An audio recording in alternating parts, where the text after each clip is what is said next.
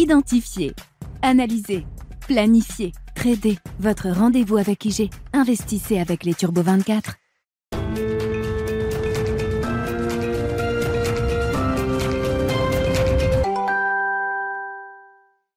Bonjour à tous et bienvenue dans Smart Bourse. Smart Bourse, votre rendez-vous bourse deux fois par jour en direct sur Bismart à midi et demi. Tout d'abord, une demi-heure pour décrypter euh, l'actualité euh, des marchés financiers ou des placements de manière un peu plus générale le vendredi avant la grande édition du soir à 17h. Une grande édition pour décrypter les actualités économiques, politiques et surtout financières sur le plateau de Smart Bourse en direct sur Bismart. Je vous rappelle que vous pouvez retrouver évidemment toutes ces émissions en replay sur le site bismart.fr et que vous pouvez aussi nous écouter en podcast sur toutes les plateformes de podcast. Et au sommaire de cette édition, les ventes au détail rebondissent un petit peu plus que prévu au Royaume-Uni pour le mois d'octobre, mais ce rebond reste en demi-teinte si celle-ci progresse de 0,6% au global sur le mois contre les 0,3% prévus et après une baisse, euh, souvenons-nous, de 1,5% en septembre.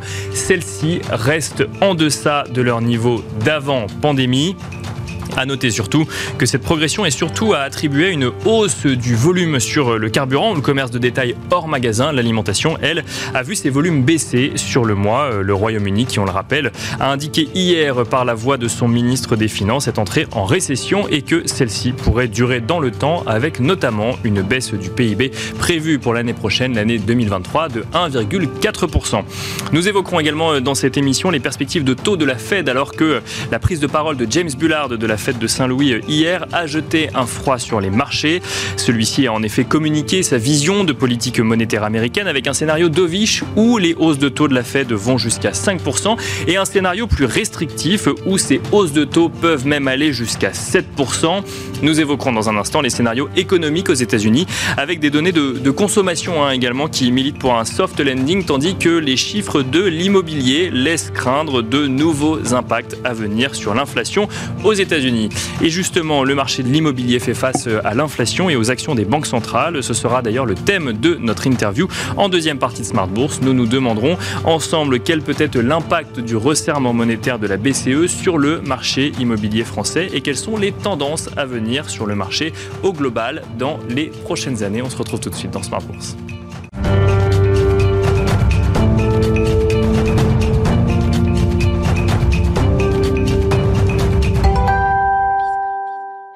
Et c'est parti pour euh, Smart Bourse. Nous commençons cette émission euh, avec euh, Gilles Mouek qui est au téléphone avec nous. Gilles Mouek qui est chef économiste du groupe AXA. Bonjour Gilles. Bonjour. Merci d'être avec nous au téléphone et de nous accompagner à la mi-journée dans Smart Bourse. On l'évoquait en introduction, les propos de James Bullard hein, de la Fed de Saint-Louis ont jeté un froid hier sur les marchés. Alors ça n'est peut-être pas effectivement la seule cause qui a pu jeter un froid sur les marchés, mais on a vu effectivement des perspectives de hausse de taux de la Fed qui pouvaient aller jusqu'à 7% et un message, ce message de James Bullard qui était de dire, un message d'ailleurs qui reprenait euh, des messages portés par d'autres gouverneurs de la Fed, parfois plus dovish que James Bullard, mais qui était de dire nous n'avons pas fini les hausses de taux, nous ne sommes pas encore dans un environnement suffisamment restrictif. Euh, est-ce que ce, taux terminal de 7%, euh, Gilles Mouek, est euh, n'est pas plausible aujourd'hui ou rentre dans les scénarios au fur et à mesure que, que le resserrement monétaire avance? Bah, D'abord, attention, parce que James Bullard a, souvent des sorties un peu provocatrices. Il aime bien être assez, euh, assez euh, euh, comment dire, polarisant dans ses prises de position. Donc, Bien sûr. attention, il n'exprime pas forcément le centre de gravité du, du FMC dans, dans, dans, la situation présente. Mais sur le fond, euh, c'est en ligne avec ce qui a été dit, mais depuis le début, depuis la dernière conférence de presse de, de, de Powell, euh, le marché a tendance à confondre deux choses la vitesse euh, de durcissement de la politique monétaire et, euh, et, le taux terminal. Sur la vitesse de durcissement, là je pense que le message est assez clair de la part de quasiment tous les intervenants euh, de la Fed. Ils veulent, à partir de maintenant, y aller plus lentement. Donc je pense que les 75 points de base de, hausse que l'on a eu euh, la dernière fois, c'était vraiment le, dernier euh, le dernier mouvement de, cette taille-là, on, on, se dirige plutôt pour le mois de décembre vers une augmentation de 50 BP et progressivement au cours de 2023, on devrait même toucher des augmentations de, de 25 BP.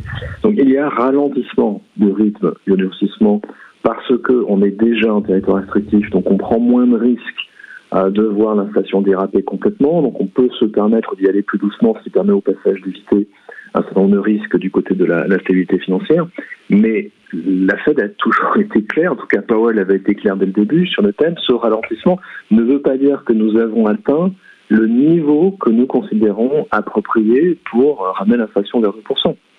Il avait euh, signalé euh, l'idée que euh, le taux terminal, qui est dans la, version du mois de septembre des prévisions publiées par la, Fed, euh, se situe à 4,6%. Il avait précisé que ce serait sans plus haut et le marché plutôt allé vers, vers 5%. Bollard, lui, dit attention, on a aussi un autre scénario qui sera celui dans lequel l'inflation n'arrive pas à redescendre suffisamment rapidement. On sera obligé d'aller plus loin, d'aller vers 7%. C'est effectivement une possibilité. Est-ce que c'est le scénario plausible à ce stade?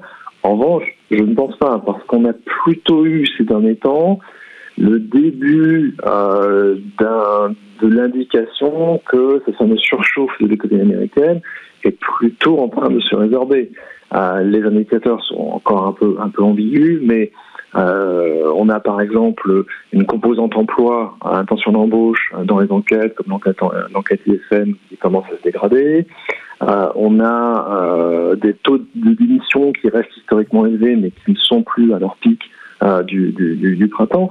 Donc on commence à voir le premier, les premiers signes de, de ralentissement du marché du travail, ce qui devrait à terme nous donner un ralentissement des salaires qui, à ce stade, sont l'élément le plus, le plus stressant euh, sur la trajectoire d'inflation.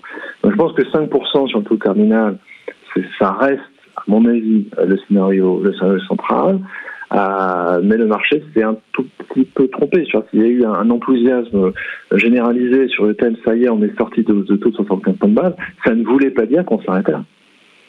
Justement, effectivement, on a découvert ce chiffre de l'inflation euh, il y a un peu plus d'une semaine maintenant, euh, jeudi dernier, 7,7% au mois d'octobre aux États-Unis. Est-ce qu'on peut considérer que c'est une première victoire pour la Fed ou est-ce qu'il est encore trop tôt pour le dire, Gilles Mouek Je pense que c'est, trop tôt. évidemment, c'était une bonne nouvelle. Euh, d'avoir une inflation sous-jacente euh, qui euh, se rapprochait d'un taux annualisé de 3,5%, c'est bien évidemment une, une, bonne nouvelle.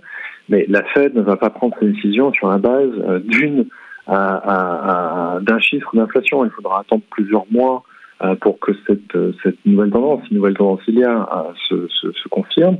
Je pense qu'on devrait le voir, mais encore une fois, pas sur la base d'un seul indicateur. Et puis attention aussi aux effets de, de composition, c'est-à-dire que euh, ce, ce, chiffre d'inflation du mois d'octobre, qui était pour une fois plus bas qu'attendu, euh, était tiré vers le bas par le prix euh, des produits industriels. Or, euh, on savait déjà que du côté des prix industriels, les choses, les choses ralentissaient euh, parce que l'appréciation du dollar permet de réduire le coût d'importation et, et le, manuf aux États-Unis est très largement importé. Euh, donc on savait que ça allait se, produire, mais euh, les prix des services, eux, continuent à cavaler. Et c'est ça, à mon avis, qui est euh, le point de focalisation de, de la Fed. Euh, les prix des services, d'abord, c'est la partie dominante hein, dans le, panier de, la consommation. C'est ça qui fait, qui fait à la fin le, mouvement. Et puis c'est ça qui reflète les tensions, les tensions domestiques dans l'économie américaine. Et je pense que la Fed voudra, voudra voir, voudra vérifier que ce, cette première décélération des prix de la consommation eh bien, ne se limite plus simplement au secteur des biens, mais qu'elle commence également à se, à s'observer euh, dans le secteur des services, et on n'y est pas, on n'y est pas encore.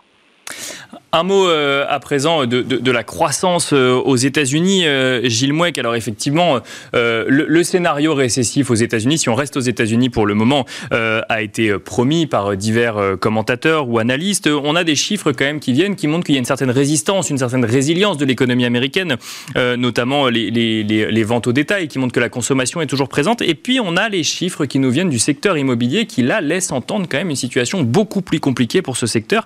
Quel est votre scénario euh, pour euh, cette croissance américaine en 2023 Est-ce que selon vous, un soft landing reste possible? Euh, nous, on est sur un scénario de, récession qui commencera au premier trimestre 2023, donc un peu plus tard en fait que ce qu'on avait en tête il y a, encore quelques mois, parce que vous l'avez signalé, on a, on a une bonne résilience de, de certaines données macro et en particulier de, la consommation. Et on est toujours sur une, récession qui commencerait au T1. Euh, pour, alors, c'est intéressant le point que vous soulevez sur, sur l'immobilier parce que euh, ça n'est pas très étonnant que ça commence par l'immobilier. Pourquoi? Parce que la récession américaine euh, que nous attendons, c'est une récession qui est déterminée essentiellement par l'orientation de la politique monétaire. Autant la récession européenne, c'est le fruit d'un choc largement exogène, dans le cas américain, c'est une récession qui est presque voulue, qui est, qui est confectionnée entre guillemets par, par, la, par la Banque centrale pour permettre de faire ralentir l'inflation. Et dans, dans ces conditions-là, il n'est pas étonnant d'observer que ce sont les secteurs qui sont les plus sensibles aux variations du taux d'intérêt qui sont les premiers à commencer à déraper. Et bien évidemment, le secteur immobilier, eh c'est par définition, hein, compte tenu de, de l'importance des, des, des prêts immobiliers, euh, c'est le secteur qui va être le plus sensible, qui va réagir le plus vite. Donc voilà, on en a les premiers symptômes euh, et on aura sans doute une contribution négative euh, de, du secteur immobilier à la, croissance dès le quatrième trimestre de, cette année, probablement encore plus profonde au premier ou au deuxième trimestre de, de l'année 2023. Et ensuite, les autres secteurs vont commencer à suivre. C'est-à-dire que si la construction va mal, on devrait commencer aussi à avoir quelques, quelques conséquences du côté du marché du travail avec peut-être, ça y est, le, le, le début des ralentissements des, des, salaires dans une conjoncture euh, plus morose sur, sur l'emploi. Donc là, les enchaînements devraient, devraient se mettre en place. Mais que ça commence par l'immobilier, eh bien c'est normal, il n'y a pas de miracle. Hein. Quand les, les, taux des emprunts immobiliers à 30 ans, qui sont les, les taux phares hein, aux États-Unis, passent à, passent à 7%, ce qui était le cas il y a deux semaines, eh bien vous avez un ralentissement du marché. Si on reste hein, sur le thème de, scénario euh, récessif, il y a un gouvernement qui nous l'a dit hier euh, que la récession euh, est là. C'est le gouvernement du Royaume-Uni. Les mots du, du ministre des Finances au Royaume-Uni ont été très clairs. La récession est là au Royaume-Uni et elle va durer. Qu'est-ce qu'on peut en comprendre sur ce qui nous attend sur le sol européen et notamment en zone euro, Gilles Mouek alors il y a une spécificité britannique hein, à plusieurs titres il y a une spécificité euh, qui tient à, au Brexit. C'est un peu le, le, mot que personne ne veut ne veut prononcer dans cette discussion actuelle au, au Parlement britannique, mais c'est quand même une source de faiblesse un peu structurelle euh, qui commence, enfin qui fait plus que commencer, qui continue en fait à peser sur la, la, croissance britannique. Hein. L'affaiblissement des exportations à destination de, de l'Union européenne est une, est une réalité. La deuxième spécificité, c'est euh, cette énorme erreur hein, de, jugement de la part de la précédente administration euh, britannique, avec ce fameux mini-budget extraordinairement accommodant, qui s'est traduit par une pénalisation très forte euh, du, marché et qui s'est traduit en particulier par une augmentation du, coût des refinancements immobiliers. Et au, Royaume-Uni, la grande majorité des emprunts immobiliers se fait à, taux variable ou révisable. Donc, euh, les, les, gens le voient très très vite en fait hein, dans leurs dans leurs dépenses mensuelles lorsque euh, les taux d'intérêt augmentent. Donc euh, deux, deux, deux spécificités. Maintenant, pour moi, c'est un cas, un laboratoire assez intéressant dans le Royaume-Uni parce que finalement, c'est le premier grand pays euh, du G7 euh, qui euh, se prononce pour l'austérité budgétaire. Même si dans le détail c'est un peu plus compliqué parce que une grande partie des mesures annoncées par euh, le gouvernement britannique ne s'appliqueront qu'à partir de 2024, donc potentiellement ne verront jamais le jour parce qu'il y aura des élections générales euh, entre-temps. Mais euh, c'est le choix de l'austérité. Euh, et pour l'instant, personne ne l'a fait, ce choix-là. Euh, aux États-Unis, on est rentré dans une phase de neutralité budgétaire. en Europe, on est toujours en train d'accommoder assez fortement le, le, choc sur les prix énergétiques. Et que l'on va voir au Royaume-Uni, eh bien, c'est la conjonction d'une politique monétaire qui continuera à durcir parce que l'inflation est toujours là, avec une austérité budgétaire. Ça peut être un cocktail que l'on verra également dans d'autres pays européens d'ici à la fin de l'année 2023. Je pense que ça ne sera pas aussi brutal que ça ne l'est euh, au Royaume-Uni, mais gardons cela en tête. Pour l'instant, euh, le, continent garde la tête hors de l'eau, entre guillemets, en termes de, croissance. Euh, mais cette conjonction de politique monétaire et budgétaire restrictive, c'est peut-être ce que l'on verra euh, d'ici, à 12 mois. Euh, vous dites justement, Gilles Mouet, que, c'est peut-être un cocktail que nous verrons dans d'autres pays européens. Est-ce que, est que ça fait sens d'ailleurs de, de parler d'épisodes récessifs pour la zone euro ou il faut regarder pays par pays quelles seront les décisions budgétaires qui seront prises et comment se maintiendra ou non la croissance? Je pense qu'on est quand même dans un choc entre guillemets symétrique, c'est-à-dire que le, le choc énergétique, son, son, son, degré peut différer d'un pays à l'autre en fonction des mesures de, des boucliers euh, tarifaires qui sont, qui sont mis en place. Mais partout, on voit quand même une accélération de l'inflation et donc euh, une dégradation euh, du pouvoir d'achat des ménages qui se traduira par un ralentissement, voire une contraction de, de, la consommation. Ça, je pense qu'on le verra partout dans la, la, zone euro, dans les dans les trois à six mois qui, qui viennent. Et, et moi, je m'attends malheureusement à à ce que potentiellement dès le quatrième trimestre, on soit en, contraction du, PIB dans la, dans la zone euro. Donc des degrés différents, mais le choc est quand même assez, assez, assez similaire, c'est un choc énergétique lourd. Et puis n'oublions pas un point important, c'est euh, le degré d'intégration euh, commerciale de la zone euro. Parce que si vous avez un pays comme l'Allemagne euh, qui entre en récession, l'un des points à observer en Allemagne, c'est que même si on a plutôt des bonnes nouvelles sur la consommation de gaz, qui permettrait peut-être d'éviter un rationnement dans les semaines et les mois qui viennent, eh bien, ce ralentissement de la consommation de gaz, il produit bien souvent de l'arrêt euh, de sites euh, de production énergivore dans, par exemple, le secteur de, la chimie. Donc ça, ça, contribue en fait à, l'installation d'une récession. Bien, si vous avez la première économie européenne, l'Allemagne, euh, qui entre en récession, c'est très compliqué pour les autres d'y échapper, compte tenu de, de l'imbrication extraordinairement étroite de nos chaînes de production.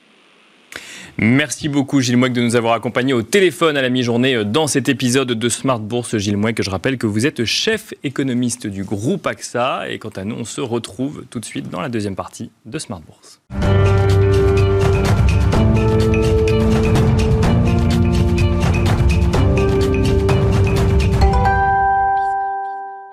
L'immobilier inquiète, nous en avons parlé il y a quelques instants pour les États-Unis, mais l'investissement euh, immobilier, que ce soit euh, en propre ou via des intermédiaires, que l'on parle de résidentiel ou de manière euh, plus générale, fait face lui aussi aux conséquences de l'inflation, notamment aux politiques monétaires menées par les banques centrales et plus spécifiquement sur le sol européen par la BCE. Quelles sont les conséquences des politiques monétaires menées par les banques centrales sur le marché immobilier français? C'est une question que nous allons poser à Jean-Marc Peter, directeur général de Sophie Bonjour Jean-Marc Peter. Bonjour Nicolas. Bienvenue sur le plateau de euh, Smart Bourse. La BCE continue à monter ses taux, à resserrer. Elle continue sa stratégie de resserrement euh, monétaire. Est-ce qu'il faut se préparer à un choc sur le marché immobilier physique euh, à court ou moyen terme? Euh, sans, doute oui, mais avec euh, des nuances que je vais essayer d'analyser. Euh, c'est vrai qu'on est aujourd'hui dans une situation nouvelle. C'est les taux qui, qui montent et l'inflation créent des nouveaux schémas. Alors déjà, un, les taux d'intérêt qui montent a une conséquence, c'est qu'aujourd'hui, l'argent est rémunéré, le risque est rémunéré et le temps est, rémunéré. Bien sûr. Ce qui n'était peut-être pas le cas auparavant, où finalement il y avait une convergence un peu malsaine, euh, je dirais, du bon immobilier et d'un immobilier un peu plus euh, médiocre. Donc quelque part, cette augmentation... On, achetait sans, sans regarder, c'est ça ou... Alors, c'est un peu le symptôme d'une bulle. Je dis pas qu'on était en bulle avant, mais c'est vrai qu'il y avait une convergence. On avait tendance un peu à assimiler euh, euh, les prix des grands crus euh, au, prix de de, de, de vin moins, moins intéressant. Voilà. de 20 tables, j'allais dire un, un, un, mot grossier. euh, donc aujourd'hui, tout ça, tout ça est terminé et donc euh, l'augmentation des taux d'intérêt sera une forme de révélateur euh, qui finalement va distinguer, disperser, une forme de dispersion entre les actifs euh, euh, de qualité, les actifs de moins bonne qualité. Et c'est ce deuxième. Un tout petit peu plus loin du micro pour que. Non, plus, plus loin du micro, pardon. Oui. Et, pardon. Et c'est ce deuxième point aussi qui, euh, qui présente une, une différence par rapport à la situation précédente, c'est l'inflation. Et justement, il faut se rappeler, je pense que les Français le savent de façon un peu inconsciente, l'immobilier est une réponse à une situation d'inflation parce que euh, les revenus de l'immobilier euh, aujourd'hui, compte tenu des et surtout dans l'immobilier tertiaire, euh, les loyers sont indexés et à peu près à la même vitesse que, que, que celle de l'inflation. Alors ça c'est très théorique et en fait la réalité c'est que on est en mesure d'avoir effectivement des loyers qui sont indexés à la même vitesse que l'inflation que si l'immobilier est de qualité. C'est-à-dire que vous, vous êtes en capacité d'avoir un locataire qui lui-même peut payer, bien sûr. Qui peut payer, c'est-à-dire que lui-même est en capacité de pouvoir traduire l'augmentation des prix euh, vis-à-vis de ses clients. Et donc, il y a cette dispersion euh, qu'on constate aujourd'hui entre les, actifs immobiliers de qualité, mhm. essentiellement bien placés, bien construits, avec des locataires, et l'immobilier qui, qui, est de moins bonne qualité, moins bien construit, avec des locataires plus, plus fragiles. Là, on parle essentiellement d'immobilier de bureau, ou en tout cas de location à des entreprises. On parle d'immobilier tertiaire, c'est-à-dire l'immobilier de bureau, immobilier de commerce, euh, euh, essentiellement. Alors c'est peut-être un peu, un peu vrai aussi pour l'immobilier de logement, sachant qu'en en, matière de logement, il y a un autre élément qui aujourd'hui euh, est important, enfin qui existe depuis des, dizaines d'années, c'est qu'il y a une offre qui est insuffisante par rapport à la demande de logement. c'est pour ça d'ailleurs euh, qu'en matière d'immobilier, c'est important de se poser la question, quand on est dans des moments un peu bousculés comme cela, euh, de savoir quelles sont les, les méga tendances, les, les, méga trends, les, euh, qu'est-ce qui ressort du structurel plutôt que du, du conjoncturel. Et, et, et c'est vrai que, en tout cas chez, chez Sophie euh, il y a une méga tendance euh, qui est importante en matière d'immobilier, c'est les phénomènes de métropolisation, mhm. qui ont peut-être été un peu occultés ces derniers temps, parce qu'il y a l'épisode du Covid où il y a eu cette espèce de, de, de, de volonté d'aller euh, vers le vert qui aujourd'hui euh, se dissout un peu dans l'eau. Euh, il n'en reste pas moins que les phénomènes de métropolisation sont toujours patents et aujourd'hui le bon immobilier a tendance plutôt à être au cœur des métropoles françaises et, européennes, que ce soit en matière de bureaux, comme de commerce, comme d'hôtellerie et aussi en résidentiel. Alors, on en parle souvent dans cette émission, le marché immobilier concentre souvent les premières réactions effectivement aux politiques monétaires des banques centrales ou à l'inflation. On en parle en Chine, on en parle aux États-Unis. Si on regarde sur le sol européen, euh, est-ce que ce marché français a des caractéristiques différentes que ses voisins européens, notamment sur le crédit? Le crédit n'est pas tout à fait géré de la même manière euh, en France et dans les autres pays européens. Alors globalement, euh, tous les acteurs euh, de l'immobilier en France et en Europe euh, sont beaucoup moins leveragés que pendant la crise immobilière des années 90. Mais c'est vrai que la France a cette particularité qui est plutôt favorable, que on est beaucoup plus dans des logiques d'emprunt à, long terme, amortissable et à taux fixe. Et c'est surtout le cas d'ailleurs pour les, les, investisseurs particuliers. donc il ne va pas y avoir ce qui est en train de se produire aujourd'hui, par exemple en Espagne ou en Allemagne ou en Angleterre ou quand même les crédits sont fixes, c'est révisable, comme le disait Gilles Mouek. C'est-à-dire que 5 ans, il faut... C'est fixe à durée limitée. il faut revoir son banquier, on confronte euh, le marché euh, à sa propre situation, ce qui est parfois un peu désagréable. Donc ça, c'est des facteurs, je dirais, de stabilisation du marché français euh, et, et sans doute une meilleure résistance à prévoir que pour d'autres marchés immobiliers. Et à quoi est-ce qu'il faut s'attendre dans les évolutions de ce marché euh, immobilier français? Est-ce qu'on peut avoir, euh, je ne sais pas moi, des, des dispersions très importantes entre différents types d'immobilier? Oui, euh, euh, comme je disais, le, le, le, critère de différenciation, de différenciation principale, c'est euh, euh le fait que l'immobilier euh, soit l'objet d'une demande. et clairement, le fait d'être bien localisé. pour vous donner un exemple, je prends le marché des bureaux parisiens. Aujourd'hui, il se porte très bien, ce qui est assez étonnant compte tenu des circonstances et qui va sans doute, ça va sans doute se prolonger. Aujourd'hui, vous avez un taux de vacances de l'immobilier parisien de bureaux euh, qui est très faible, qui est de l'ordre de 3 à 4 et c'est toujours très compliqué, on le sait parce qu'on interagit au quotidien avec des, acteurs de l'immobilier parisien, c'est toujours très compliqué de trouver euh, euh, des, des, bureaux à Paris. Alors même que le rapport au lieu de travail des employés est complètement en évolution actuellement.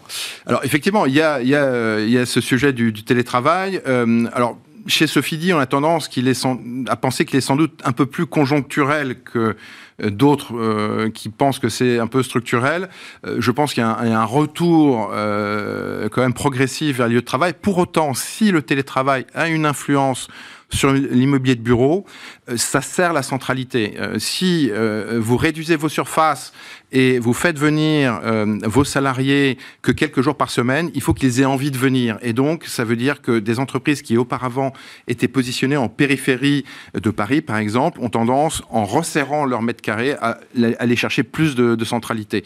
Donc, ça abonde dans le sens d'être aujourd'hui plutôt en recherche de centralité, de qualité de l'emplacement, euh, compte tenu du télétravail et d'autres euh, paramètres. Alors justement, euh, vous nous parlez beaucoup d'immobilier de, de, qualité. Il y a un adage dans l'immobilier, c'est euh, l'emplacement, l'emplacement, l'emplacement. Est-ce que quand on veut définir un immobilier de qualité à fin 2022, euh, cet adage est toujours vrai ou il faut y apporter certaines nuances? Alors l'emplacement, effectivement, c'est le premier critère. Hein, c'est les trois règles bien connues de l'emplacement, de l'emplacement et de l'emplacement.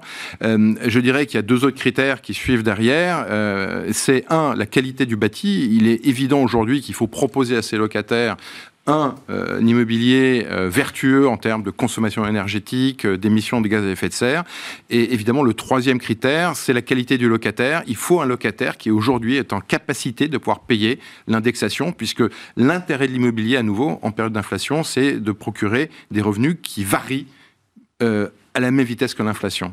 Et c'est ça un des éléments d'ailleurs qui soutient la valeur de l'immobilier dans un environnement où les taux augmentent. Alors, on va évoquer hein, euh, peut-être euh, la stratégie qu'on peut vouloir suivre en matière d'immobilier. Euh, selon vous, juste avant, on a beaucoup parlé effectivement de centralisation, de métropolisation, que ce soit sur les bureaux ou le logement. Il y a d'autres tendances fortes comme ça, de méga tendances que vous identifiez sur le marché de l'immobilier actuellement? Alors, oui, il y a des méga tendances. Une que j'évoquais aussi et qui concerne l'immobilier de logement, c'est ce décalage énorme entre la demande de logement et euh, l'offre de logement, surtout aujourd'hui où quasiment euh, la promotion immobilière est en train de, de, de, mettre un genou à terre. Euh, donc ça, ça va être un, un, un, facteur structurel qui va perdurer malheureusement pendant des années, qui va soutenir évidemment le, le, le, marché du, du, du, du résidentiel. Vous avez aussi en matière de logement de nouvelles offres qui existent. Hein, C'est tout ce qu'on appelle le résidentiel géré, qui répond à de, des aspirations récentes et sans doute structurelles, comme le co-living étudiant, le co-living senior, euh, et aussi euh, à la grâce du retour du, tourisme, tout ce qui est tourisme et loisirs, qui est porté par une méga tendance euh, qui est ben, que les gens voyagent de plus en plus. Certes, les Chinois ne sont pas encore revenus, ni les Russes, mais les Américains sont revenus et l'Europe voyage aussi. Donc le tourisme et loisirs reste une méga tendance également. Rapidement, et pour finir, Jean-Marc Peter, quelles sont les quelles stratégies on met en place aujourd'hui si on veut faire de l'investissement immobilier? Est-ce que cette stratégie a évolué par rapport à il y a quelques années euh, je, crois qu'il faut être plus que jamais prudent. Euh, je, pense que déjà pour investir, il faut avoir du cash. Donc euh, ceux qui ont du cash aujourd'hui, sans doute, feront de bonnes affaires dans les mois qui viennent. C'est le, cas en ce qui nous concerne. Et il faut jamais perdre de vue, avoir ces, bons vieux réflexes de l'immobilier, qui est de, privilégier plus que jamais la stratégie de, de, la localisation, de, de l'emplacement, puisque c'est celle-ci qui aujourd'hui est payante compte tenu des contraintes que l'on connaît aujourd'hui. Ça veut dire euh, que potentiellement des stratégies de mise au vert, comme vous le disiez euh, au début, vont s'avérer peut-être euh, moins payantes que ce qu'on aurait pu anticiper à la sortie du Covid? Je, je pense qu'effectivement, c'est moins payant que ce qu'on a pu anticiper, puisque entre-temps, il y a eu l'augmentation du coût de l'énergie, notamment de l'essence, et ceux qui auraient pu avoir la volonté d'aller un peu plus en région, en province, euh, sont maintenant confrontés euh, au coût euh, de l'énergie, puisqu'on a besoin d'avoir une voiture pour aller à l'école, pour aller au bureau, etc. donc, il faut se méfier des, effets de mode et toujours analyser avec profondeur ce qui relève, je dirais, du, du conjoncturel et peut-être de l'effet de mode de ce qui est plus structurel. Merci beaucoup Jean-Marc Peter de nous avoir accompagnés à la mi-journée sur le plateau de Smart Bourse. Je rappelle que vous êtes directeur général de Sophie Di. Merci beaucoup. Merci. Et merci à vous de nous avoir suivis. Euh, je vous donne rendez-vous ce soir à 17h en direct sur Bismart pour un nouveau numéro de Smart Bourse.